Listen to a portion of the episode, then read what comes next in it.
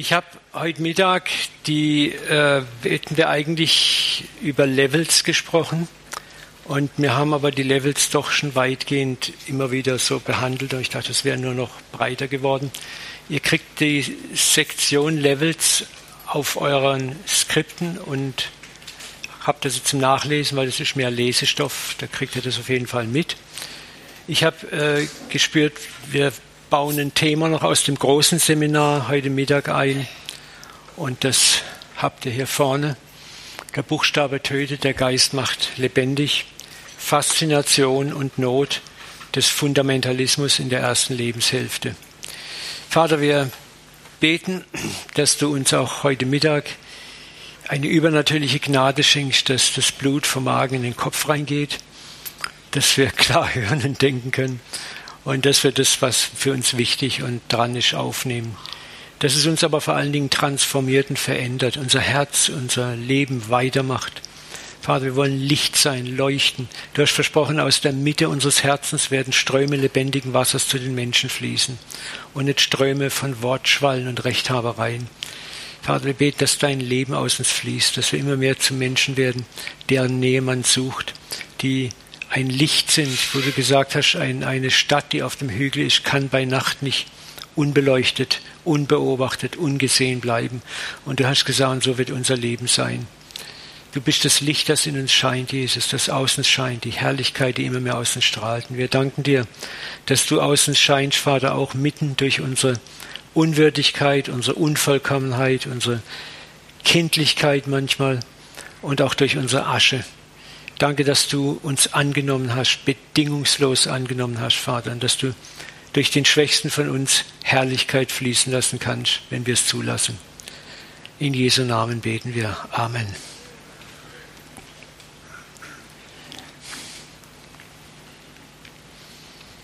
Ja, in dieser Session wollen wir Haltungen ergründen, was der Unterschied ist, einen Text nur schwarz-weiß nach dem reinen Buchstaben zu interpretieren.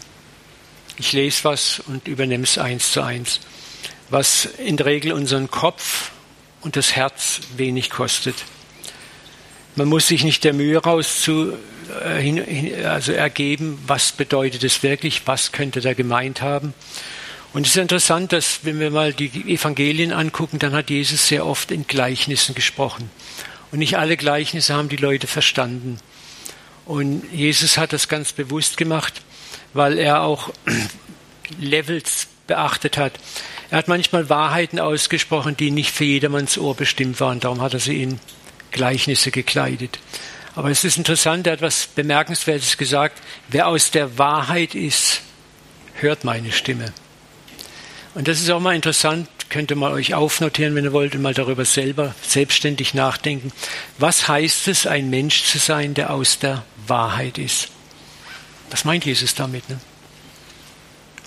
Aus der Wahrheit ist, der hört meine Stimme. Bitte? Ja, authentisch ist. Jesus ist die Wahrheit. Jesus hat es erstmalig gesprochen als es da ums Abendmahl ging, um diese Sache, wer mein Fleisch nicht isst und mein Blut nicht trinkt. Also eine sehr provokante Aussage, für die es eigentlich keine biblische Referenz gab. Es gab keinen Satz in der Tora, der bestätigt, dass ein Mensch sein Blut zum Trinken gibt und sein Fleisch zum Essen gibt. Und er sagt, wer aus der Wahrheit ist, hört meine Stimme. Und das ist interessant, darüber nachzudenken, was heißt es, aus der Wahrheit zu sein, ein Mensch aus der Wahrheit zu sein. Und da gibt es ein, ein Muster in uns, ein Innewohnen des Geistes Gottes, der uns bestätigt, was Wahrheit ist und was nicht. Jesus sagt ja auch, der Geist wird euch in alle Wahrheit führen. Es ist interessant, er hat nicht gesagt, die Tora wird euch in alle Wahrheit führen. Oder wer die Tora kennt, hat die Wahrheit. Ne? Das ist interessant, Jesus wird da sehr spezifisch und das ist interessant. Wir haben so ein Problem, wir lesen Texte und überlesen sehr vieles und denken gar nicht drüber nach. Unsere, unsere Kultur, unsere Auslegungskultur hat bestimmte Dinge schon für uns gefixt und dann denken wir nicht mehr drüber nach. Aber wer aus der Wahrheit ist, nicht wer aus der Tora ist, wer die Tora kennt, der hat ja zu Juden damals gesprochen. Da gab es ja auch den biblischen Kanon mit dem Neuen Testament noch gar nicht. Da war die Referenz die Tora und die Propheten und die Psalmen. So. Und das ist interessant. Es gibt also eine Wahrheit, eine in uns wohnende Wahrheit, die für uns eine Referenz ist, oder ein Geist, ein innewohnender Geist, der Geist wird euch in alle Wahrheit führen, wo wir spüren, etwas ist wahr. Woher haben die Jünger denn gespürt, dass das, was Jesus sagte, mit dem Fleisch essen, Blut trinken, ich, es ist die Zeit ist leider zu knapp, sonst würden wir diese Stellen alle mal lesen, wo es heißt, da empörten sich viele Jünger und sprachen, es ist eine harte Rede, also das ist harter Tobak, was du davon dir gibst, lieber Jesus. Wer kann sowas hören? Also nach dem Motto, hey, jetzt spinnst du aber wirklich rum, ne? Und Jesus rechtfertigt sich nicht. Er bringt doch keine alttestamentlichen Bibelstellen. Das Einzige, woran er appelliert, ist, sagt, wenn du aus der Wahrheit bist, wirst du verstehen, was ich sage. Und das ist etwas, was mit dem Geist Gottes zu tun hat, wo Paulus sagt, der Buchstabe tötet, der Geist macht lebendig. Wir haben Gottes Geist in uns. Und dieser Geist gibt uns Zeugnis, was Wahrheit ist und was nicht Wahrheit ist. Wo wir instinktiv spüren, das stimmt oder das stimmt nicht. Und da möchte ich euch einfach als Hausaufgabe für euch selber mal bitten, darüber betend, meditierend, nachdenkend nachzudenken und zu sagen, Herr, schließ mir diesen Bereich der Wahrheitsfindung auch mal auf. Ich provoziere bewusst in dieser Session. Wir haben oft immer das Wort, das steht nicht in meiner Bibel. Wir werden gleich einige Verse dazu sehen. Ich sage euch, es steht vieles nicht in deiner Bibel, was du glaubst. Oder nicht so. Und es stand vieles nicht in der Bibel, was Jesus getan hat. Und trotzdem war es die Wahrheit. So, es gibt eine größere Wahrheit als den geschriebenen Text und es ist der Geist Gottes, der in uns wohnt. Und wir müssen auch wieder lernen, diesem Geist auch mehr zu vertrauen, der uns in alle Wahrheit führt. Wo wir erspüren, das ist richtig, das ist falsch. Mir ging es so bei den Charismatikern. Meine Theologie war, als ich in dieser Gemeinde war, die Geistesgaben sind zu Ende. Dafür hatte ich meine Bibelstellen. Äh, das gibt's alles nicht mehr, Sprachenrede und so weiter. Und das ist die Verführung von unten. Da hatte ich auch meine Bibelstellen. Ich hatte meine Theologie. Und jetzt sitze ich da und erlebe das. Ne? Und dann war das ganz interessant mit meinen Bibelstellen. Die haben mir so gesagt, aber mein Herzensgefühl hat mir gesagt, es ist wahr. Hast du schon mal erlebt? Der Text sagt das und dein Herz sagt wahr. Du siehst die Menschen, du spürst den Geist, du spürst den Spirit, du spürst mit jeder Faser, das ist wahr, aber ich kapiere es nicht, dass es wahr ist. Und du bist hin und her gerissen, hin und her gerissen. Ne? Und das war auch das, als Jesus sagt, wer mein Fleisch nicht isst, mein Blut nicht trinkt, hat keinen Teil an mir. Man muss sich fragen, was hat Jesus sich dabei gedacht? Es ging ihm offensichtlich nicht darum, jetzt sauber zu erklären, was das Abendmahl ist, sondern es ging einfach mal dazu, mal einfach Worte rauszuhauen, eine Wahrheit rauszuhauen, auch eine gewisse Scheidung der Geister hervorzubringen, weil viele, die ihm nachfolgen, folgen ihm aus dem puren Sensationalismus nach. Solange du uns wohltust, uns mit Brot und Heilung und Fischen versorgst, ne, da bist du unser Messias. Und wenn du aber Klartext redest, dann bitte lass uns damit in Ruhe. Ne? So, und das ist sehr wichtig, dass wir spüren, es gibt da eine, eine Wahrheitsfindung in uns, die geht über das Schriftliche hinaus. Gehen wir mal einfach da tiefer weiter rein. Das ist dann dieser Vers hier unten, 2. Korintherbrief, Kapitel 3, Vers 6, Abschnitt B. Das wird uns jetzt so ein bisschen begleiten. Der Buchstabe tötet, der Geist macht lebendig. Also hier geht es um den reinen Buchstaben. Das, ich sage, das niedrigste Level, einen Text zu lesen, ist der Buchstabe. Es steht so und ich interpretiere nichts, ich nehme es wortwörtlich.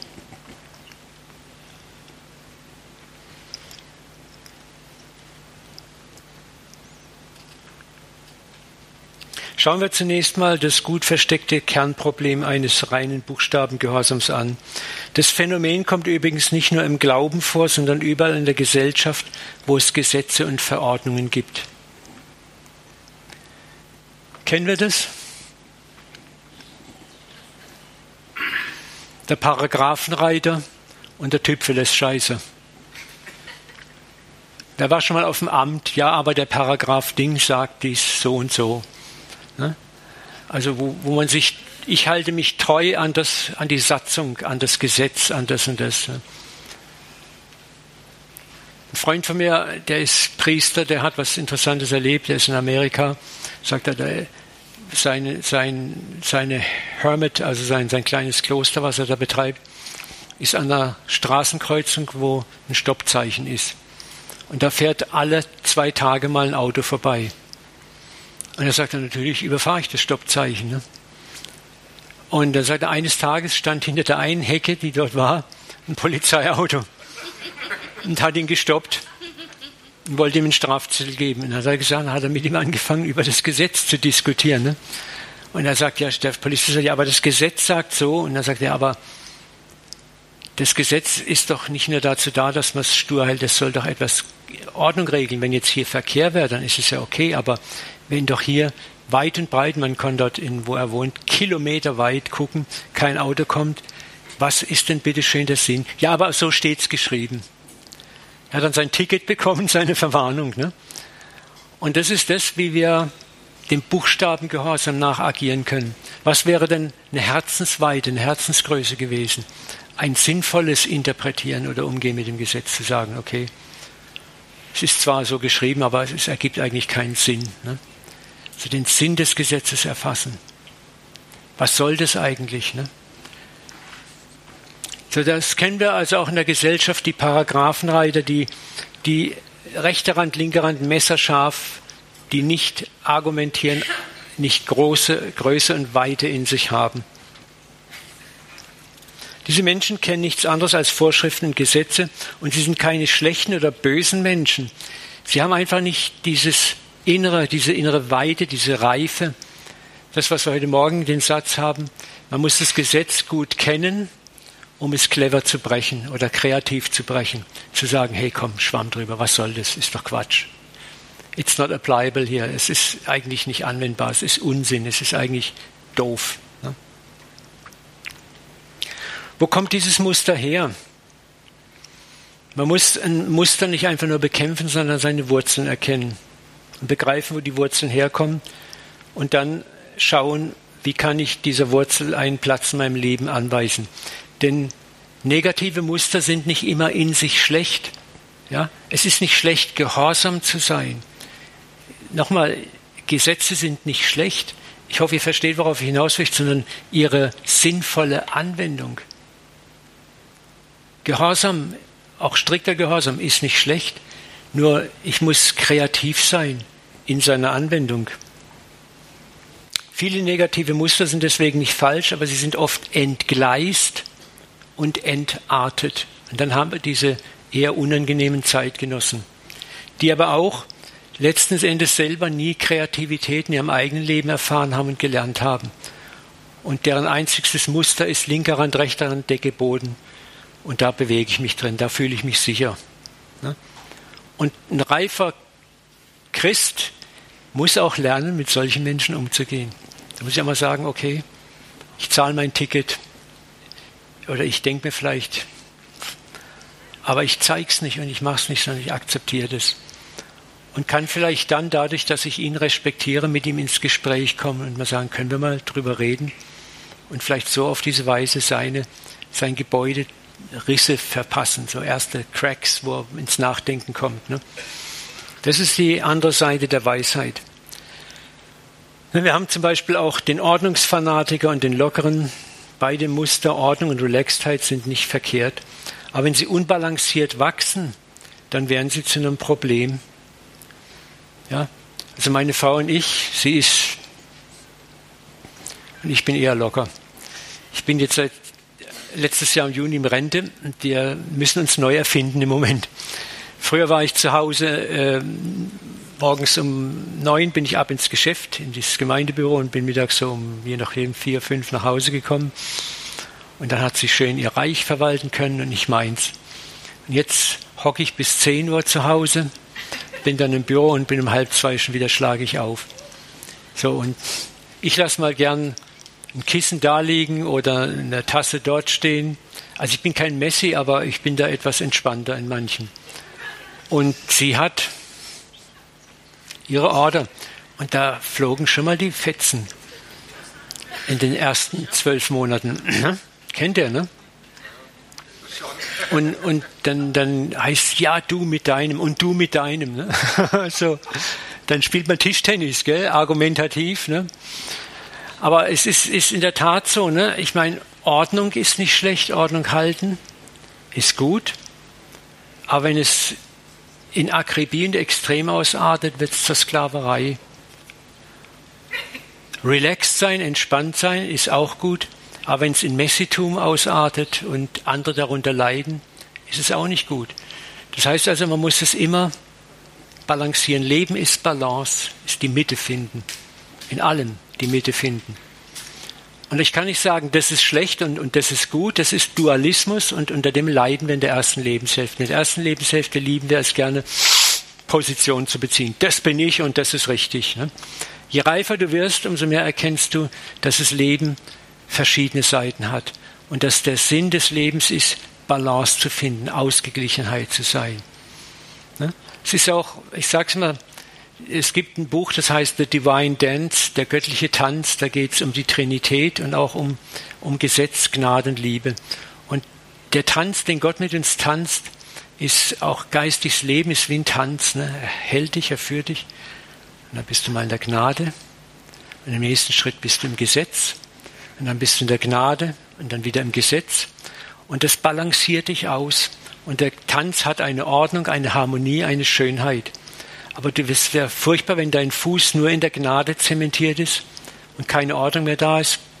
Das sieht schräg aus. Oder wenn dein Fuß im Gesetz zementiert ist, ne, der Tanz sieht auch schräg aus.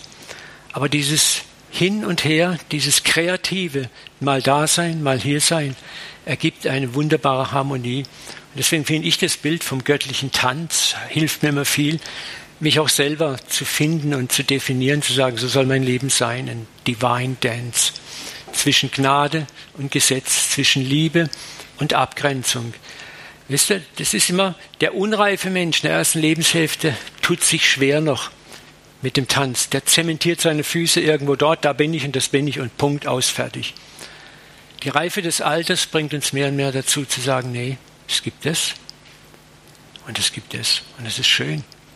Es gibt Sicherheit, Ordnung, Ruhe und Balance. Ne? Und so soll unser Leben sein, attraktiv und anziehend.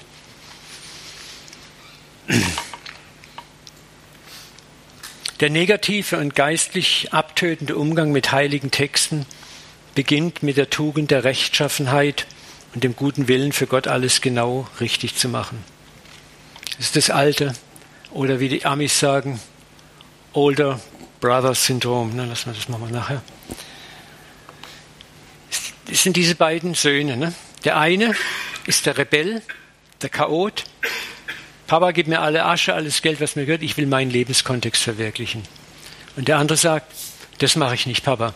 Ich weiß genau, was du willst. Ich werde alles richtig machen. Ich werde gehorchen. Ich werde jedes deiner Gebote exakt und genau beachten. Keiner von beiden war böse. Keiner von beiden war schlecht. Beide hatten nur einen unterschiedlichen Lebensansatz. Und es ist interessant, in diesen beiden Söhnen, das ist ein Meistergleichnis von Jesus, materialisiert sich die ganze Welt. Es gibt in der ganzen Welt nur zwei Sünden. Es ist die Sünde der Religiosität und die Sünde der Rebellion. Du kannst alle Sünden schön aufteilen. Es gibt einmal die Sünden, die mit einem religiösen Background getan werden und die Sünden, die aus rebellischem Background getan werden. Es ist fantastisch zu sehen. In diesen beiden Jungs hat Jesus die gesamte Menschheit abgebildet. Ne? Und es ist interessant, beide sind am Ziel vorbeigefegt. Der Junge in seiner Rebellion und der Alte, der hat gesagt, ich mache alles richtig und hat er gute Absichten gehabt, aber in seinem alles richtig machen war er so fokussiert auf seine eigene Gesetzlichkeit. Sein Herz wurde immer kälter gegenüber denen, die sich nicht so den Hintern aufgerissen hatten wie er. Sein Herz verlor sich immer mehr, vom, distanziert sich immer mehr vom Vater, was noch viel schlimmer war. Der Vater war für ihn nicht mehr Vater, sondern nur noch Befehlsausgeber, Instanz, der man zu gehorchen hat. Auch da war die Distanz Und er verlor die, das, das, die Beziehung zu sich selber. Er hat sich mehr und mehr als Sklaven gesehen und nicht mehr als Sohn. Und das wird so deutlich, wie der Vater mit ihm in die Konversation eintritt, wo er sagt, mir hast du nie ein Kalb gegeben, dass ich mal eine Party mache. Und was sagt der Vater ihm? Hey, weißt du nicht, wer du bist? Ich habe das Erbe doch geteilt. Und er war der ältere Bruder, das heißt der Erstgeborene, hat sogar das größere Erbteil bekommen. Du hättest jeden Tag Party machen können, was mein ist, ist doch dein. Merkt ihr was? Er hat total vergessen, wer der Vater ist. Er hat total vergessen, wer er selber ist. Und er hat total vergessen, wer sein Bruder ist. Er war so obsessed, besessen mit seinem Gehorsam, dass der Gehorsam quasi zur Sünde wurde. Und das war auch das Muster, was Jesus, diese Adresse, die er an die Pharisäer schickt. Die Pharisäer waren keine bösen Menschen in sich. Es waren Menschen, die versuchten, ich werde nachher noch kurz erklären, wie das Pharisäertum zustande kam, nach Gottes Ordnung und Gesetzen zu leben, aber wie der ältere Bruder haben sie sich immer mehr verrannt darin. Und das Resultat war, sie haben Gott immer weniger gekannt, zu sich selber den Bezug verloren und zu den Verlorenen den Bezug verloren.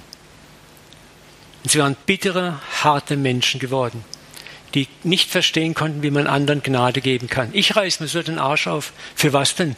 Wenn dann jeder Gnade kriegt, dann brauche ich mich doch gar nicht anstrengen. Ja? Wo man dann die Frage stellen muss, ja, entschuldige mal, für was bist du Christ? Bist du Christ geworden, um dir den Himmel zu verdienen? Lebst du positiv, um dir den Himmel zu verdienen, Gottes Gunst zu verdienen? Wenn ja, dann bist du auf dem Holzweg, sorry. Oder tust du, was du tust, weil du ein Liebender bist? Dem auch völlig bewusst wird, dass er nicht vollkommen ist, dass er Bruchstellen und Bruchkanten hat, aber das trotzdem sagt er, ich gebe mein Bestes für dich, Jesus, auch wenn ich dabei versage. Aber mein Motiv ist Liebe. Und ein Liebender beobachtet den anderen nicht daneben ihm läuft und misst sich dauernd mit ihm und vergleicht sich mit ihm oder ist bitter ich reiß mir so den Arsch auf und der hat, macht sich's leicht. Ne?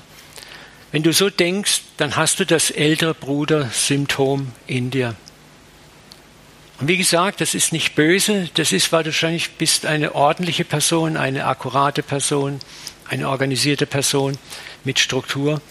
Aber die Struktur hat dich zu sehr im Griff und du musst Gnade lernen.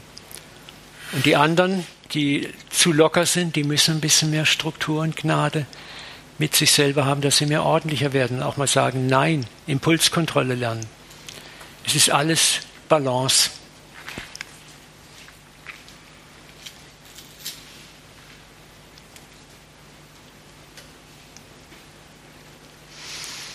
Wisst ihr, wie die Pharisäer entstanden sind? Als Israel in der babylonischen Gefangenschaft war, wussten sie ganz genau, dass sie wegen ihres Götzendienstes, ihres Abfalls von Gott in Gefangenschaft geraten sind. Als die Juden dann zurückkehren durften durch das Edikt des Königs Kyros, des Perserkönigs Kyros, waren Männer wie Esra und Nehemia, also die Priester, haben gesagt, wir müssen jetzt eins machen, wir müssen das Volk in Zukunft ganz genau unterweisen. Wer das Buch Esra und Nehemia gelesen hat, weiß es, wie sie dann Lesungen des Gesetzes veranstaltet hatten, den Bund erneuert hatten. Und das war ja eine ehrenvolle Absicht. Gott, wir wollen nie mehr den Fehler machen, uns von dir abzuwenden. Wir möchten jetzt gehorchen und wir möchten dafür sorgen, dass das Volk die Gesetze genau kennt und auch hält. Um das besser zu verwirklichen, hat man damals gesagt, wir müssen gucken, dass wir in jedem Ort, in jeder Region und Dorf eine Art Zentrum aufbauen, wo das Gesetz gelehrt wird. Da entstand die Synagoge, der Ort, an dem das Gesetz gelehrt wurde. Dann wurden Rabbis, Lehrer ausgebildet, Gesetzeslehrer, die das Gesetz lehren können.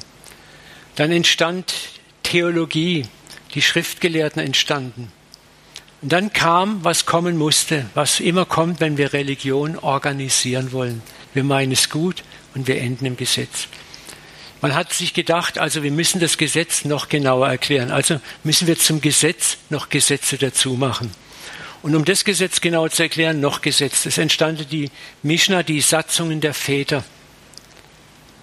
Das hat am Schluss solche grotesken Ausmaße angenommen, wo man dann sich Gedanken gebracht hat und sagt, okay, am Sabbat darf man nicht reisen, mehr wie tausend Schritte nicht. Und dann hat man am Rabbiner überlegt, aber es steht nirgendwo in der Tora, dass man am Sabbat nicht auf dem Wasser reisen kann, also Schiff fahren kann. Und dann kam schlaue Pharisäer auf die Idee, wenn man einen Sack, Ledersack mit Wasser füllt und den aufs Kamel legt und sich draufsetzt, dann bricht man nicht den Sabbat. Und es gibt hunderte solcher Gesetze. Und jetzt musst du überlegen, das, der Ursprung war ja eigentlich, wir wollen den Schabbat halten. Und das ist ja das, wo Jesus dann hineinplatzt in diese Sache und sagt, hör mal, der Schabbat ist für den Mensch gemacht und nicht der Mensch für den Schabbat. Also diese einseitige Gesetzesgehorsam, der pervertiert immer mehr in groteske Sachen. Man muss sich mal überlegen, was muss das für ein Gott sein, der äh, so ausgetrickst wird. Ne? Gott, wir haben einen Paragraph gefunden, wie wir das umgehen können. Das ist auch das Krasse, du, dein Gottesbild verändert sich ja immer mehr. Ne? Du machst ja Gott zu einem Deppen, zu einem Symbol. Aber das, das ist das, wenn es unkontrolliert weiter wuchert und wächst. Das, was gut anfing, wird negativ. Dasselbe hast du natürlich auch, und wir sind relaxed, wir sind entspannt.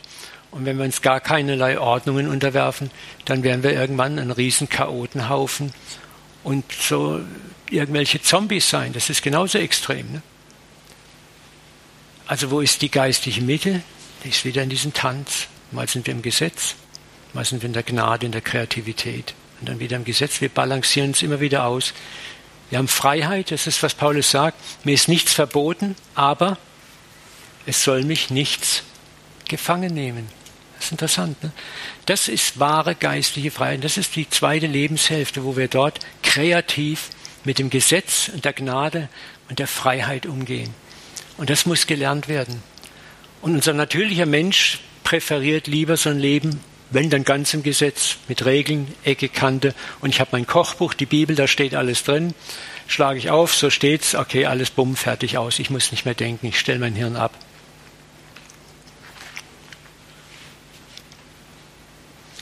So, und diese frommen Männer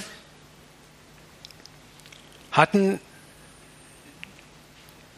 den Bezug zu sich selbst, zu Gott komplett verloren. Und es ist interessant, das haben die Kirchen in der Regel dann später auch übernommen. Man hat theologisch Lehren entworfen, diese Lehren immer mehr verfeinert und am Schluss war man gefangen in Lehrgebäuden. Und man hat die, die jetzt mit der Lehre nicht konform gingen, einfach entsorgt.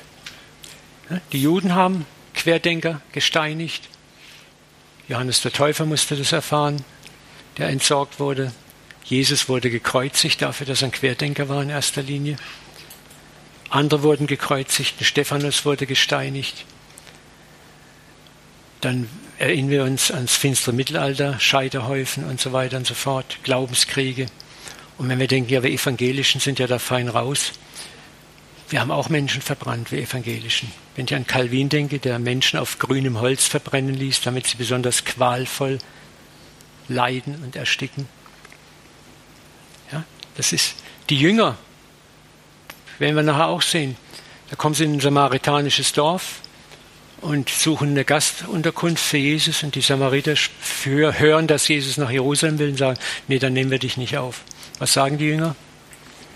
Jesus, wir hätten da eine Nuklearwaffe übrig noch beim Petrus im Handgepäck. Die zünden wir jetzt. Ne? Wir äschern dieses Dorf ein. Und wisst ihr, was die Rechtfertigung war? Biblische Rechtfertigung. So wie Elia getan hat. Hm? Die haben, haben, der eine seine Taschentore aufgehört, schau Jesus, da steht's. Ja? Elia ließ Feuer vom Himmel fallen und die verzehrte alle seine Widersacher. Und was sagt Jesus? Er bedrohte sie scharf und sprach, wisst ihr nicht, wessen Geisteskind ihr seid. Das kannst du in zwei Richtungen deuten. Einmal, was für ein Geist spricht da gerade aus euch?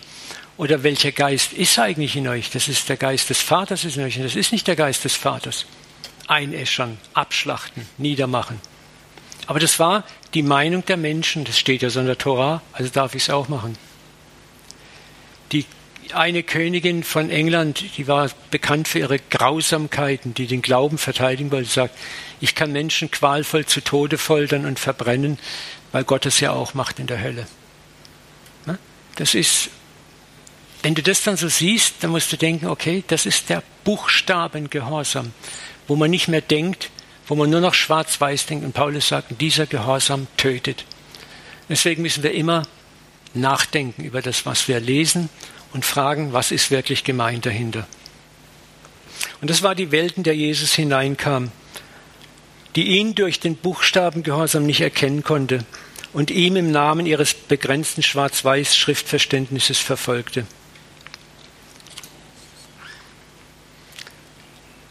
Das sagt der Jesus. Und das gilt auch heute. Gedenket das Wort, das ich euch gesagt habe. Diener ist nicht größer als sein Herr. Haben sie mich verfolgt, werden sie auch euch verfolgen.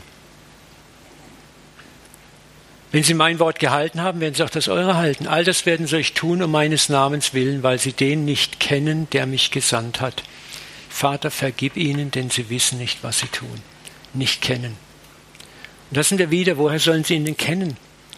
Es gibt, warum haben manche Menschen Jesus erkannt und manche nicht? Es gibt ein inneres Herzens, eine innere Herzensbereitschaft.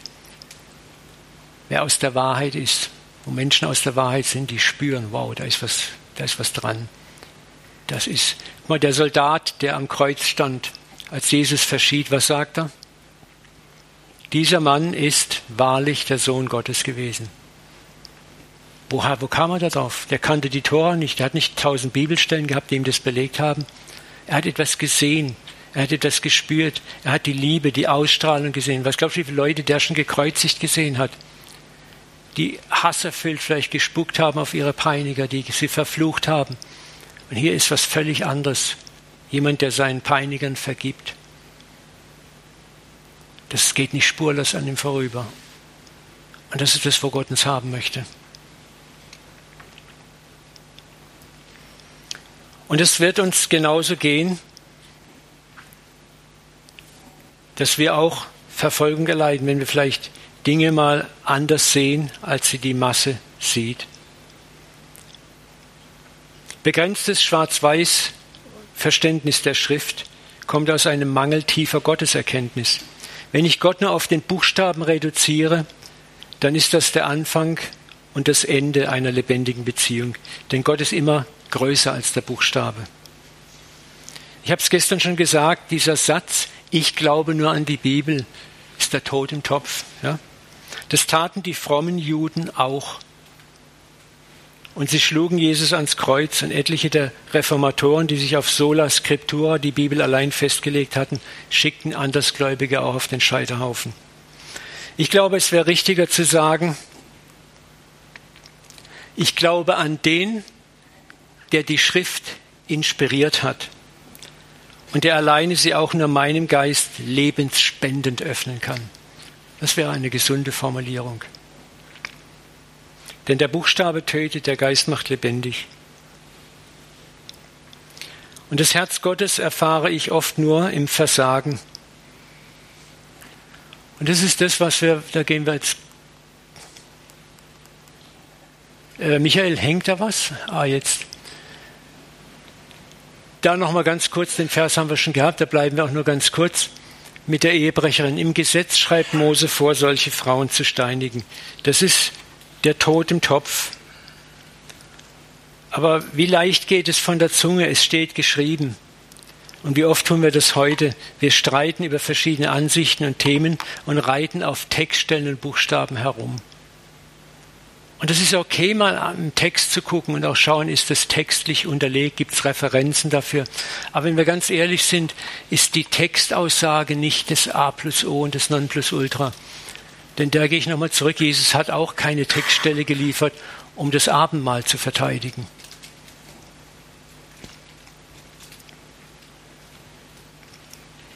Schauen wir mal uns weiter Texte an, das haben wir gerade gehabt. Darin sind die Diener des Hohen Rates ausgeschickt worden, Jesus zu fangen und vor den Hohen Rat zu bringen. Und sie sehen ihn dort predigen und ihnen fallen buchstäblich Schwerter und Handschellen aus der Hand. Sie kommen mit leeren Händen zurück. Und es ist interessant, was sie sagen. Niemals hat ein Mensch so geredet wie dieser Mensch. Sie sagen nicht, ja, der hat die Tora zitiert. Sie, sie sagen, niemand hat so geredet, so, so äh, mich angesprochen. Da antworten die Pharisäer, seid ihr auch verführt? Hat wohl jemand von den Obersten an ihn geglaubt oder von den Pharisäern? Und sofort wird kategorisiert, was ihr seid angesprochen, von dem ihr seid verführt. Da spricht Nikodemus, einer von ihnen, der Ratsherr. Richtet unser Gesetz denn einen Menschen, ehe wir ihn zuvor selbst gehört haben und erkannt haben, was er tut? Jetzt die Antwort ist so typisch evangelikal. Forsche und siehe, aus Galiläa steht kein Prophet auf. Schau in der Bibel nach, wo steht es, dass aus Galiläa ein Prophet kommt. Ne? Damit ist das Thema erledigt. Es steht nicht in der Bibel. Und ich provoziere hier bewusst. Ne? Es, die Bibel ist kein Kochbuch und die Antwort für alle Dinge. Es gab keine Textstelle, die gesagt hat, dass Jesus aus Galiläa kommt. Was war also das Zeugnis der Soldaten? Niemals hat ein Mensch so geredet. Wir sehen, wenn wir innerlich festgefahren sind in Szenarien, die wir uns aus Texten zusammenstricken, können wir den Blick für das wirklich Wahre ganz schnell verlieren. Ein anderes Beispiel ist das oft fahrplanmäßige Ausblenden bestimmter Texte, die nicht in unser religiöses Weltbild passen. Es gibt eine ganze Menge Bibeltexte, wenn ich dir als mal voll sage, ich wusste ich gar nicht, dass es in der Bibel steht. Darum ist es gut, mal das Wort Gottes mal komplett durchgelesen zu haben. Und zwar nicht nur einmal, sondern mehrmals. Aber auch hier ist unsere Sehnsucht nach Überschaubarkeit, klaren Grenzen, schwarz-weiß. Tief in uns verunsichern uns Wahrheiten, die von uns nachdenken und innere göttliche Führung abverlangen, die nicht einfach mit einem Text abgehakt wird. Deswegen ist Gnade oft so schwer zu verstehen und viele landen beim Gnadenverständnis da, wo Gnade eine nette Gruppenarbeit zwischen Gott und mir wird. Ich tue meinen Teil, Gott, dafür kriege ich ein bisschen Gnade von dir. Und wenn ich noch mehr meinen Teil tue, kriege ich noch mehr Gnade von dir. Das ist oft der Deal. Da fühlen wir uns sicher. Aber Gnade ist skandalös, unverdienbar. Da ist kein Platz für dein Deal. Die Schrift hat Wahrheiten in sich, die wir noch gar nicht entdeckt haben. Jesus sagt, ich habe euch noch so viel zu sagen am Schluss, aber ihr könnt es jetzt nicht ertragen. Da haben wir wieder diese Weisheit des Verstehenslevel meines Gegenübers zu erfassen. Es gibt Wahrheiten, Weisheiten, die kannst du nicht einfach blub raushauen. Jesus hat es nicht gemacht. Er sagt, es kommt die Zeit, dann werdet ihr langsam oder eure Nachkommen verstehen, was ist. Deswegen bleibt auch ich muss mal lachen, früher war ich außer einer, ich hatte meinen Endzeitfahrplan. Das war exakt definiert. Ich hatte so einen Fahrplan an der Wand hängen, wo alles ganz genau schön definiert war, wann, wo, was, wie. Ich kannte das auswendig. Ne? Und jedes politische Ereignis wurde genau eingeordnet und ich wusste, jetzt sind wir schon wieder drei, drei Jahre weiter in der Endzeit. Ne? Und wir müssen einfach sagen, hey, sei mal entspannt. Luther hat was Interessantes, es wird ihm zugeschrieben, gesagt, wenn der Herr morgen wiederkommt, pflanze ich heute noch einen Apfelbaum. Ich glaube, das ist die entspannteste Haltung, die wir einnehmen können. Es gibt mittlerweile so viele Interpretationen der Endzeit, der Eschatologie, wo du sagen kannst, oh, mich, mich juckt es nicht mehr. Weil ich sage mir, was, was soll das? Ich weiß noch, wie Gorbatschow an die Macht kam. Da war der Antichrist, der hat das Mahlzeichen des Tieres. Also ich dachte, das gibt's doch nicht. Ne? Ja, aber das, wir lachen, aber das ist so. Die, je mehr du dich verrennst in so Dingen, umso mehr guckst du und irgendwann findest du immer irgendwas, was passt. Lass uns doch mit solchen Dingen gar nicht uns aufhalten. Jesus sagt, ich komme wie ein Dieb in der Nacht. Und er hat gesagt, nicht rechnet, bis ich wiederkomme, sondern handelt, bis ich wiederkomme. Und selig ist der Knecht, der arbeitend von seinem Herrn gefunden wird, wenn er nach Hause kommt. Also tue ich doch einfach meinen Job. Ich lebe, ich liebe, ich bin ein Segen für andere.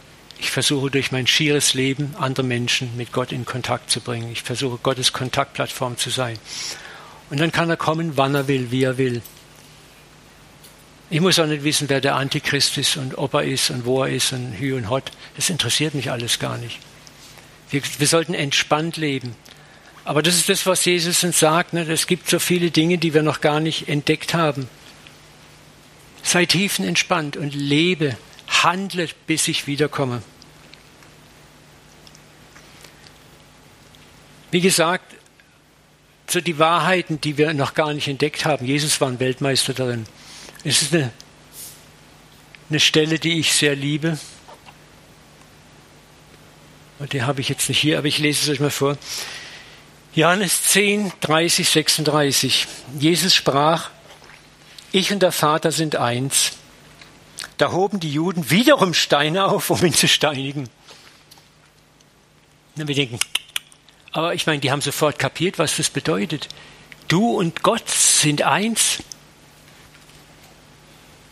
Jetzt wirst du aber kriminell, Jesus. Das ist harter Tobak. Jesus antwortet, um wie viel, wie viel gute Werke habe ich euch gezeigt? Und das ist interessant, Jesus sagt, habt ihr nicht mein Leben beobachtet, wie viel Frucht auf meinem Leben ist? Gute Frucht. Da müsst ihr doch merken, dass ich kein Arsch bin, der irgendwelchen Scheiß erzählt. Aber das hat für sie nicht interessiert, für sie war nur die Schrift wichtig. Die Juden antworten, wegen guter Werke steinigen wir dich nicht, sondern wegen Lästerung. Wer bist du, der dein Mensch bist und machst dich selbst zu Gott? Jetzt pass mal auf. Die haben ja schon recht, ne, so irgendwo. Wenn ich damals gelebt hätte, hätte ich wahrscheinlich auch. Jesus sagt, steht nicht in eurem Gesetz, und das schlag mal nach, Psalm 82, Vers 6, geschrieben. Ich, Gott, habe gesagt, ihr seid Götter.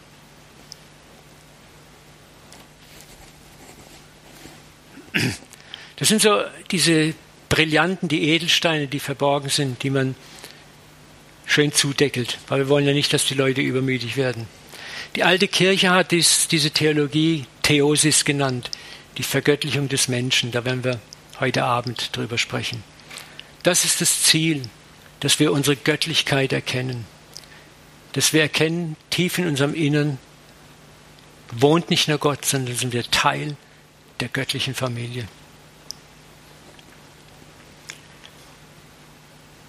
Und die drehen schier am Rad.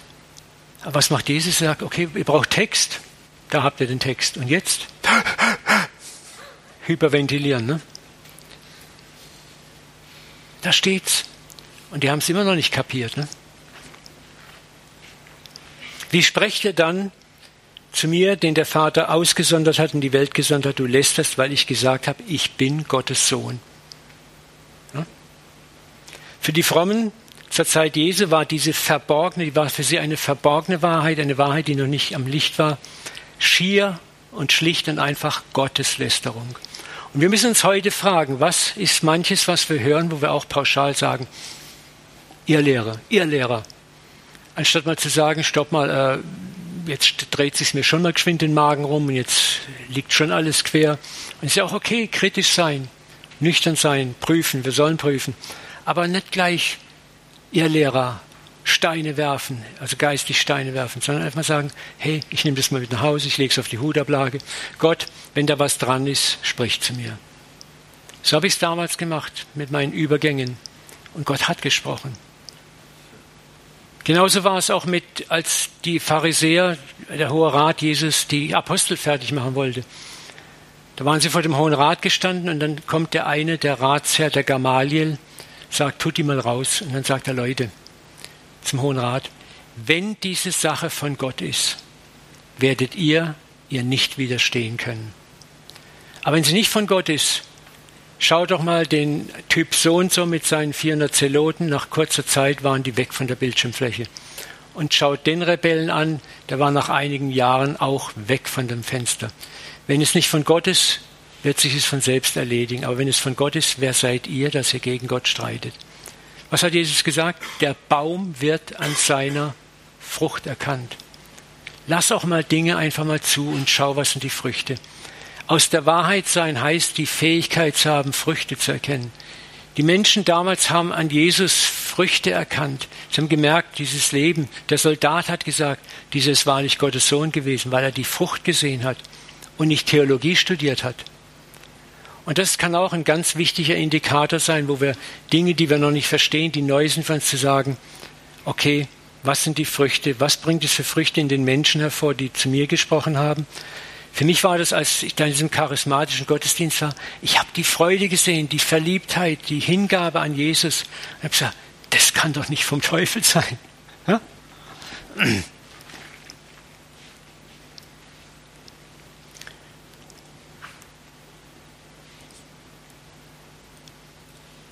Da haben wir es nochmal. Ne? Bist, du etwa, bist du etwa auch aus Galiläa? Sie und forsche, und sie aus Galiläa steht kein Prophet auf, haben sie Nikodemus auch einen reingehauen.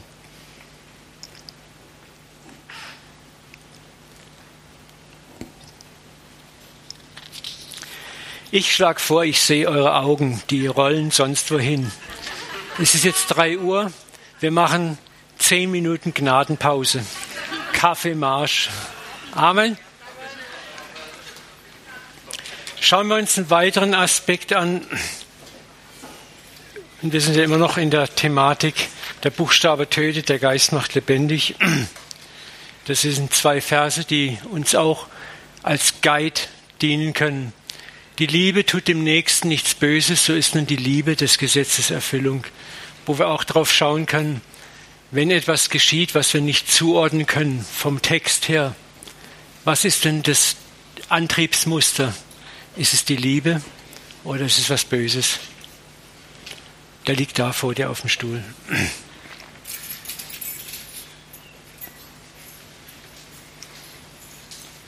Und im 1. Korinther 16, 14 auch nochmal, alle eure Dinge lasset in der Liebe geschehen. Es ist erstaunlich, wie Menschen einen wahrnehmen und auch die Liebe wahrnehmen. Ich war vor zweieinhalb Jahren in Norwegen ich war eingeladen von einer Männergruppe, dort sie als geistlicher Coach zu begleiten. Wir waren tagsüber auf dem Belt angeln, so auf dem Atlantik Fisch gefangen und dann haben wir so Fische zerlegt und haben so richtig männermäßig Blockhaus-Dasein gelebt. Ich komme den einen Nachmittag nach Hause in unser Blockhaus und sehe einen Bär von einem Mann da sitzen in unserem Wohnzimmer mit zwei anderen Männern von unserer Gruppe. Und da war noch wohl seine Ehefrau und sein Sohn dabei. Und ich habe gesagt, okay, störst du nicht, zerlegst deinen Fisch in der Küche. Und man konnte vom Wohnzimmer in die Küche gucken und ich merke, wie der Mann mich dauernd anstarrt und mustert. Und ich habe dann so gedacht, okay, vielleicht sollte ich mich doch vorstellen. Ich bin ins Wohnzimmer gegangen und gesagt, hello, my name is Uwe, I belong to this team here. Hallo, mein Name ist Uwe, ich gehöre zu diesem Team. Er hält meine Hand fest, guckt mich an und sagt, excuse me, Sir, What is your profession? Entschuldige mein Herr, was ist dein Beruf? Und ich habe gedacht, hä? Wieso will der wissen, was mein Beruf ist? Dann sage ich, ich bin ein Pastor. Was ist das? Ich sage, ein Priester. I'm a holy man. Das ist das Kreuz geschlagen. Ich habe Spaß gemacht. Ne? Und dann guckt er mich an und sagt, God has abandoned me, he hates me, he doesn't love me anymore. Also Gott hat mich verlassen, er hasst mich, er liebt mich nicht mehr. Und dann habe ich gesagt, also ich glaube eine Menge, aber das glaube ich nicht. Und in dem Moment ist wie eine Bombe in meinem Kopf explodiert, eine laute Stimme. Shut up! Halsmaul. So, ich war nämlich schon wieder in dem Modus, jetzt evangelisieren wir. Und Gott sagt, lass ihn reden. Lass ihn reden. Und dann brach es aus dem hervor, dass er Alkoholiker ist, dreimal geheiratet hat, dass er äh, vier Businesses an die Wand gefahren hat und jetzt ein Fischereibusiness hat. Und hat die ganze Leid seines Lebens erzählt. Und dann sagt er, ich möchte euch gern mal in mein Haus einladen. Das ist direkt neben eurem Blockhaus. Dann sind wir rüber in sein Blockhaus. Tolle Villa. Wir landen in seiner Kellerbar. Und er war Alkoholiker. Und dann gab es erstmal ein Kotzer. Und du bist ja, wie gesagt, dem Heiden ein Heide, dem Griechen ein Grieche. Also weg damit. Dann stand er plötzlich wieder vor mir, guckt mich an und sagt, God hates me, he doesn't love me anymore. Und ich habe hab gar nichts Frommes gesagt irgendwie. Ne? Und dann sagt Gott zu mir, nimm seinen Kopf, küss ihn auf die Stirn und sag ihm, Daddy loves you. Und ich habe gedacht, scheiße, wenn der Also so, ne? Und dann, ich, wenn der das missversteht, dann siehst du aber alt aus. ich habe mich überwunden und nehme seinen Kopf, küsse ihn auf die Stirn und der bricht auf mir, auf meiner Brust zusammen. Ich gefühlte zehn Minuten lag der auf meiner Brust und hat geschluchzt wie ein kleines Kind. Und Gott sagt, küsse ihn immer wieder und sagt, Daddy loves you, Daddy loves you. Wir sprachen Englisch. Ne? Und so nach gefühlten zehn Minuten kommt sein Gesicht hoch vor mein Gesicht und ich war richtig erschrocken. Das war ein völlig veränderter Gesichtsausdruck, ein Leuchten, eine Klarheit, eine Freude, ein, ein, ein Leben. Und er sagt mit Tränen erstickter Stimme, Uwe, in dem Moment, wo du drüben das Haus betreten hast, habe ich gespürt, du bist ein ganz besonderer Mensch. Und deswegen wollte ich wissen, was ist dein Beruf? Leute, und dann habe ich Rotz und Wasser geheult. Da war ich derjenige, der bei ihm lag. Weil das war 2014, wo meine Parkinson-Diagnose noch nicht da war, aber ich schon Parkinson hatte, wo ich mich total beschissen gefühlt habe, auch mein geistiges Leben in der Schieflage war. Und das war in Sekundenbruchteil, sagt Gott mir, Uwe, schau, weil du so zerbrochen bist und deinen Zerbruch vor mir nicht versteckst, kann ich aus dir strahlen, scheinen. Und dann hat mir Gott noch was gesagt, sagt er, der Satz, wer mich sieht, sieht den Vater, ist kein Satz, den Jesus für sich reserviert hat, sondern ein Satz, der euch allen gehört. Wer dich sieht, Uwe, sieht den Vater. Wer euch sieht, sieht den Vater. Und Gott sagt, siehst du, und das wird in Zukunft passieren. Menschen werden dich sehen und sie sehen durch dich mich durch deinen Zerbruch. Ich habe geheult und geheult. Wir lagen beide da, haben geplärrt. Seine Frau stand da, meine Kollegen stand da. Und ihn hat der Vater berührt und Gott hat gesagt, und jetzt keine norwegische Bibel, keinen norwegischen Alpha-Kurs, keine norwegische Gemeindeausbildung. Ich komme mit ihm klar, ich werde weitermachen. Du hast jetzt deinen Stein gesetzt. Aber das ist das, was ich sagen wollte. Wenn wir lieben, sind wir Zeugen Gottes. Und da musst du nichts reden, nichts machen, nichts sagen. Menschen spüren, es ist wahr. Menschen werden berührt. Und das ist das, was Jesus versprochen hat. Aus der Mitte eures Herzens werden Ströme lebendigen Wassers zu den Menschen fließen. Das ist genau das, was wir erwarten dürfen. Wenn wir uns hinstellen und sagen, ich bin Gold, ich bin Asche, aber gebrauch mich, dann hast du klar Schiff gemacht vor Gott an dem Tag dann versteckst du nichts vor ihm. Und Gott kann sagen, jetzt kann ich durch dich wirken. Weißt du, aus welchem Gefäß nur Wasser austreten kann? Aus einem zerbrochenen. Ein Gefäß des Ganzes behält das Wasser den Inhalt für sich. Und das ist das oft, wo wir, wenn wir als Christen Zerbruch vermeiden, was sehen die Leute? Sie sehen uns, unsere Frömmigkeit, unseren Glauben. Aber wenn du zerbrochen bist, dann kannst du Christus nicht mehr in dir gefangen halten. Er strömt aus dir raus zu den Menschen. Das ist der Punkt. Und Menschen sehen dich. Und das ist das, was ich so euch ermutigen möchte. Wenn das alles ist, was ihr mitnimmt von dem Seminar, dann habe ich einen guten Job gemacht. Nimm diesen Satz mit. Wer dich sieht, sieht den Vater. Sag das jeden Tag für dich auf. Wer mich sieht, sieht den Vater. Papa, mach das Wahrheit für mich. Wer mich sieht, sieht den Vater. Erwarte, dass du einen Raum betrittst und Menschen nicht dich sehen, sondern Christus sehen. Und erwarte, dass es nichts zu tun hat mit deiner aktuellen Frömmigkeit. Denn du wirst nie so fromm sein, dass du perfekt bist.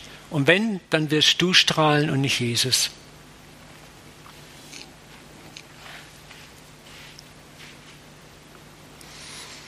Die Liebe ist die Erfüllung des Gesetzes, nicht das Gesetz selber.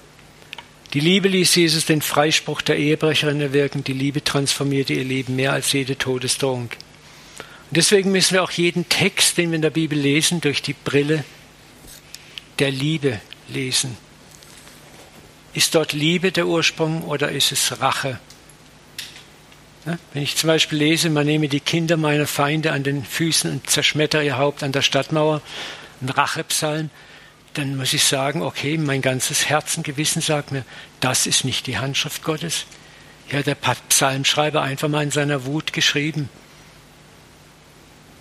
und ich bin reif genug durch meinen inwohn Heiligen Geist und durch das Gesetz der Liebe, das in mir ist, zu sagen, okay, stehen lassen. Das ist einfach eher eine Warnung, so nicht. Ne?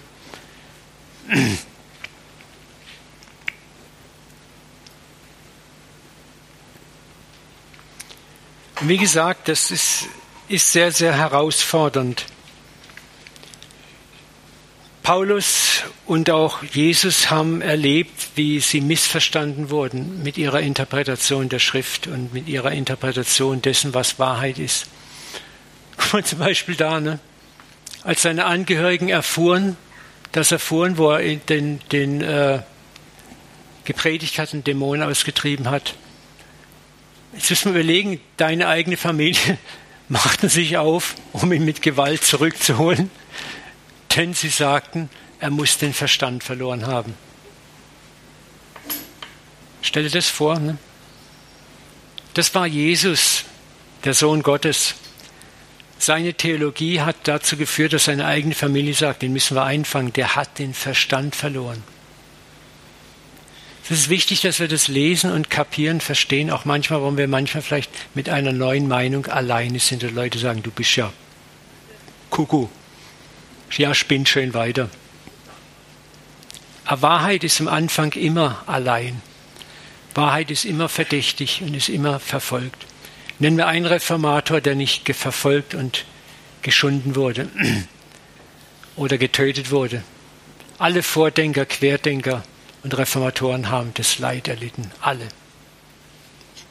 Und die nachfolgenden Generationen, für die ist das alles selbstverständlich. Ne?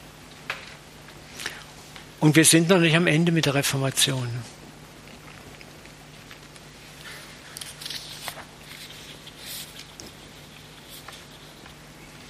Wir müssen uns immer wieder fragen,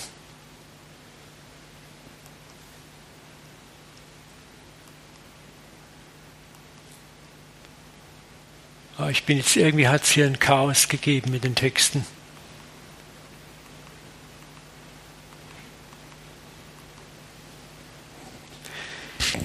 Wie hätten wir denn damals reagiert? Hätte ich den Ansichten von Paulus und Petrus als damals Bibeltreuer so einfach folgen können oder hätte ich nicht auch meine Zweifel gehabt? Wäre ich vielleicht nicht auch bei denen gestanden und hätte einen Stein in die Hand genommen? Ich weiß es nicht. Ich muss ehrlich sagen, ich weiß es nicht. Aber ich frage mich, bin ich heute fähig, heute mich tiefen und neuen Sichtweisen des Wortes zu stellen oder bin ich genauso in einer dogmatischen Box gefangen wie die Masse der frommen Juden damals? Das ist eine Frage, die müssen wir uns ehrlich, aufrichtig stellen, bevor wir über die Juden richten. Wie viele Christen habe ich selber vielleicht in meinem Leben heimlich und offen als Irrlehrer oder falsche Propheten beschimpft oder kategorisiert, nur weil sie mein frommes Weltbild durcheinanderwirbeln?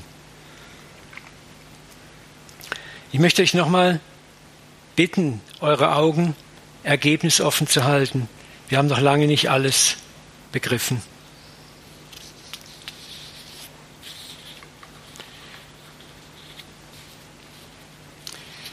Ich möchte noch auf einen weiteren Aspekt eingehen. Jetzt muss ich mal die Folie suchen. Sorry, vergebt mir, ihr könnt ein bisschen die Augen zumachen.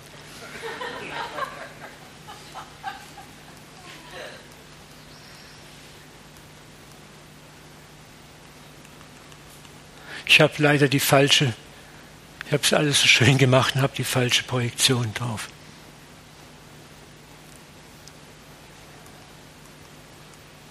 Vergebt mir. Ich möchte nochmal auf diese Situation kommen. Dürfen wir mit Gott handeln? Dürfen wir ihn Fragen stellen? Dürfen wir sagen, Gott, das sehe ich aber ein bisschen anders? Oder müssen wir sagen, oh Herr, dein Wille geschehe. Ich möchte nochmal auf die, diesen Faktor hinkommen. Wenn Gott etwas sagt, ist es dann ex cathedra? Oder sagt Gott manchmal Dinge und schreibt Dinge, wo er uns herausfordert und sagt so, komm Junge, was ist deine Meinung dazu? Ich habe keine Meinung, Gott, ich bin nur ein Untertan von dir. Ich bin ein dummes, armes, kleines Kind. Ich bin demütig, devot und ich habe keine eigene Meinung, Gott. Wer bin ich, dass ich dich berate? Also ich rede davon auch mal, Gott Fragen zu stellen, wo wir an Texte und an, an Sachverhalte rankommen, wir sagen, oh, das, das kapiere ich nicht, Gott, das, das verstehe ich nicht. Und da möchte ich euch auch nochmal diesen biblischen Kontext nahebringen. 2. Mose 32, 9. Und der Herr sprach zu Mose, ich sehe, dass es ein halsstarriges Volk ist. Nun lass mich, dass mein Zorn über sie ergrimme und ich sie vernichte. Und ich werde dich zu einem größeren Volk machen. Jetzt spricht Gott, er teilt seinen Plan mit. Und was würden wir jetzt machen? Als netter Christ, als bibeltreuer, gehorsamer. Ne? Durchwinken. Gott, wenn das deine Meinung ist, wer bin ich? Aber Mose ist ein bisschen anders drauf. Mose aber flehte vor dem Herrn sein Gott. Ach, warum will dein Zorn entflammen über das Volk, das du mit großer Kraft und starker Hand aus Ägypten geführt hast? Warum sollen die Ägypter sagen, er hat sie zu ihrem Unglück ausgeführt, dass er sie töte? Kehre dich von dem Grimm deines Zornes, lass dich gereuen des Übels über dein Volk. Denke an deine Diener Abraham, Isaac und Israel, denen du bei dir selbst geschworen hast, ich werde euren Samen mehren wie die Sterne. So gereute den Herrn das Übel, das er drohte, seinem Volk zu tun. Ist es wirklich so, dass Gott von der Mose einen Ratschlag gebraucht hat? Ich glaube nicht, aber ich glaube, dass Gott wissen wollte, wie bist du drauf, Mose? Dass er sein Herz prüfen wollte. Ist es der Mann, der wirklich auch ein Priester für mein Volk ist, der eigentlich meine Gesinnung in sich trägt, die Gesinnung Christi einzutreten? Wisst ihr, und das ist auch etwas, die Liebe ist des Gesetzes Erfüllung, wo wir auch Fragen stellen dürfen an Gott über Themen. Wir haben sie gestern kurz gestreift. Es geht hier nicht um Rechthaberei, es geht hier nicht um Dogmen und neue Lehren. Es geht darum, dass wir an den Rändern auch mal auf Fragen stoßen, wo wir sagen dürfen, da darf ich mit Gott durchaus rechten und sagen, Gott, das sehe ich ein bisschen anders. Und er wird dir dafür nicht den Kopf abschießen oder dich fertig machen. Wir haben den zweiten Vers, 4. Mose 14,11, fast Parallele. Wie lange will mich dieses Volk noch verachten? Israel hat nicht aufgehört zu sündigen. Wieder und wieder und wieder. Wie lange wollen sie mir nicht glauben, obwohl ich so viele Zeichen tue? Ich werde sie mit Pest schlagen und beseitigen, aber dich mache ich zu einem Volk größer und stärker. Und da kommt noch diese, dieses, guck mal, kriegst ein Gutzele, ne? Und wieder sagt Mose, wenn du dieses Volk tötest, werden die Völker, die von dir gehört haben, sagen, du konntest das Volk nicht in dein Land bringen, das du ihnen zugesichert hast. Jetzt lass doch deine Kraft groß sein, wie du gesagt hast. Und jetzt hält Mose Gott sein eigenes Herz vor. Du hast doch gesagt, du Gott bist geduldig, gnädig, vergibst Schulden, Vergehen, lässt aber nicht ungestraft und suchst die Schuld der Väter an den Söhnen heim bis zur dritten, vierten Generation. Vergib doch die Schuld dieses Volkes, wie es deiner großen Gnade entspricht. Glaubt ihr wirklich, dass Gott erinnert werden muss an sein Herz? Oder dass es hier nicht auch darum ging, dass Gott wissen wollte, Mose, wie bist du eigentlich drauf? Wie bist du drauf? Aber das ist eine Frage, die Gott uns auch heute stellt. Wie bist du drauf mit bestimmten Fragen? Nimmst du einfach nur die Bibel und sagst, ja, da steht geschrieben, wer bin ich, dass ich mit Gott rechten kann, drüber Klappe zu, Affe tot. Wir haben das dritte Beispiel, Abraham. Der Herr kommt zu Abraham und es ist interessant, der Vers fängt damit an, dass Gott sagt, wie kann ich meinem Diener Abraham verheimlichen, was ich tun werde. Also schon hier, Gott hat in Abraham nicht nur einen Untertan, sondern einen Gegenüber. Es ist ihm wichtig, sich Abraham mitzuteilen. Und er spricht mit ihm darüber, dass er Sodom ausradieren möchte. Und Abraham fängt an, fast 15 Mal mit Gott zu rechten. Wenn doch so und so viel und so und so viel und so und so viel in der Stadt sind. Und am Schluss sagt er sogar Gott, wie, wie kannst du das machen, Gott? Das entspricht doch gar nicht deinem Wesen. Also er erinnert ihn Gott auch. Und Gott geht bis zu fünf Leuten runter. Ne? Sagt, wenn ich fünf finde, dann wird Sodom zwar trotzdem vernichtet, aber Fakt ist, Abraham hat es gewagt. Und das Schöne ist, dass Abraham letzten Endes doch gewonnen hat. Denn lesen wir was in Hesekiel 16,48 steht. Es war, ich lebe, spricht der Herr, Jahwe, Sodom, deine Schwester, sie und ihre Töchter haben nicht so getan, wie du, Israel, getan hast, du und deine Töchter.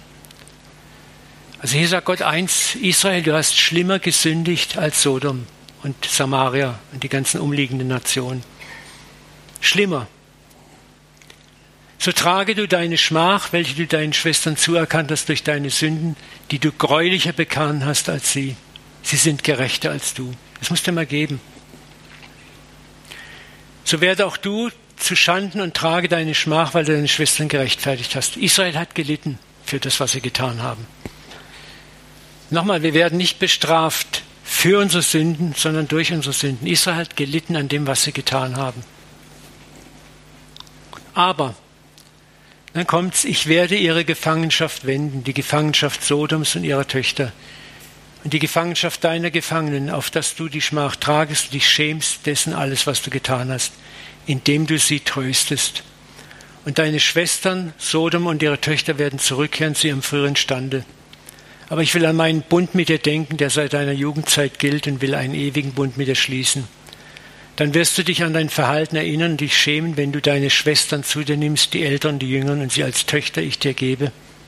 Doch das geht nicht von deinem Bund aus, denn du sollst dich erinnern und sollst dich schämen, nicht mehr wagen, den Mund aufzutun, weil ich dir alles vergebe, was du getan hast, spricht der Herr. Es ist ein gigantisches prophetisches Textteil, was wir auch so ignorant auf die Seite geschoben haben. Verse, die wir gar nicht kennen. Was Gott hier sagt, ist im Klartext, Sodom hat gesündigt und ist bestraft worden, aber du Israel hast noch viel schlimmer gesündigt. Aber ich kann dich nicht preisgeben. Ich werde dir alles vergeben. Und weil ich dir vergebe, jetzt mal ganz ehrlich, wenn Gott Israel vergibt und komplett wiederherstellt, was ja das ganze biblische Bild ist, dass ganz Israel wiederhergestellt wird, dann kann Gott nicht sagen, und die anderen, die haben halt Pech gehabt. Gleiches Recht für alle. So das heißt, Sodom wird wiederhergestellt und er sagt, warum? Weil du doch viel, viel schlimmer gesündigt hast. Aber ich kann nicht anders, sagt Gott. Und das ist nicht der Bund, das ist interessant, ne? das geht nicht von deinem Bund aus. Der Bund mit Israel ist immer unilateral gewesen, nicht bilateral. Israel hat den Bund immer wieder gebrochen. Aber Gott sagt, ich stehe zu meinem Bund. Und das sind so große Linien, über die wir nachdenken können von der Schrift her, wo wir sagen müssen, wow, was für eine Gnade, was für ein Erbarmen, wo es sich lohnt, darüber nachzudenken. Mose und Abraham waren Männer, die buchstäblich beide in der Wüste gereift waren, die an ihre eigenen Grenzen kamen. Und sie haben sich nicht auf arrogantem Boden bewegt Gott gegenüber. Aber sie haben selber das Herz Gottes kennengelernt, tief in ihrem Innern, und haben von diesem Herz geprägt, diesem Gott gegenübergetreten, haben gesagt, Gott, wir wissen, dass du gnädig bist. Lass Gnade walten. Und das ist eigentlich unser Job. Was sind wir denn? Wir sind Könige und Priester an Christi Stadt. Was macht ein Priester? Er vermittelt, er bittet um Gnade. Für wen sollen wir Gnade erbitten? Für die ganzen Menschen, die Gott nicht kennen.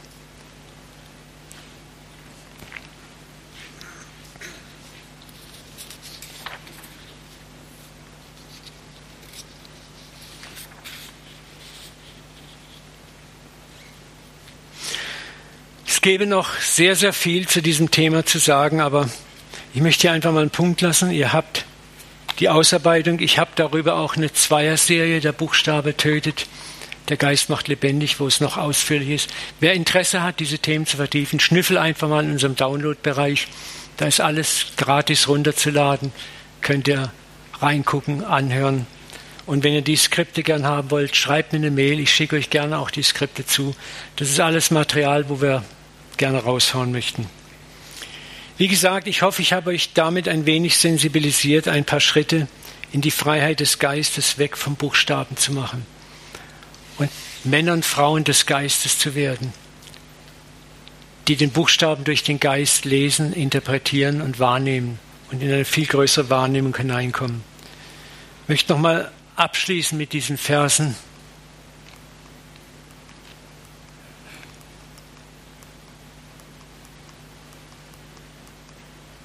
Ja. Der Buchstabe tötet, der Geist macht lebendig. Darum seid barmherzig, wie auch euer Vater barmherzig ist. Richtet nicht, dann wirst du nicht gerichtet. Sprich frei, dann wirst du freigesprochen werden. Verurteile niemand, dann wirst auch du nicht verurteilt. Das ist so simpel und so schwer.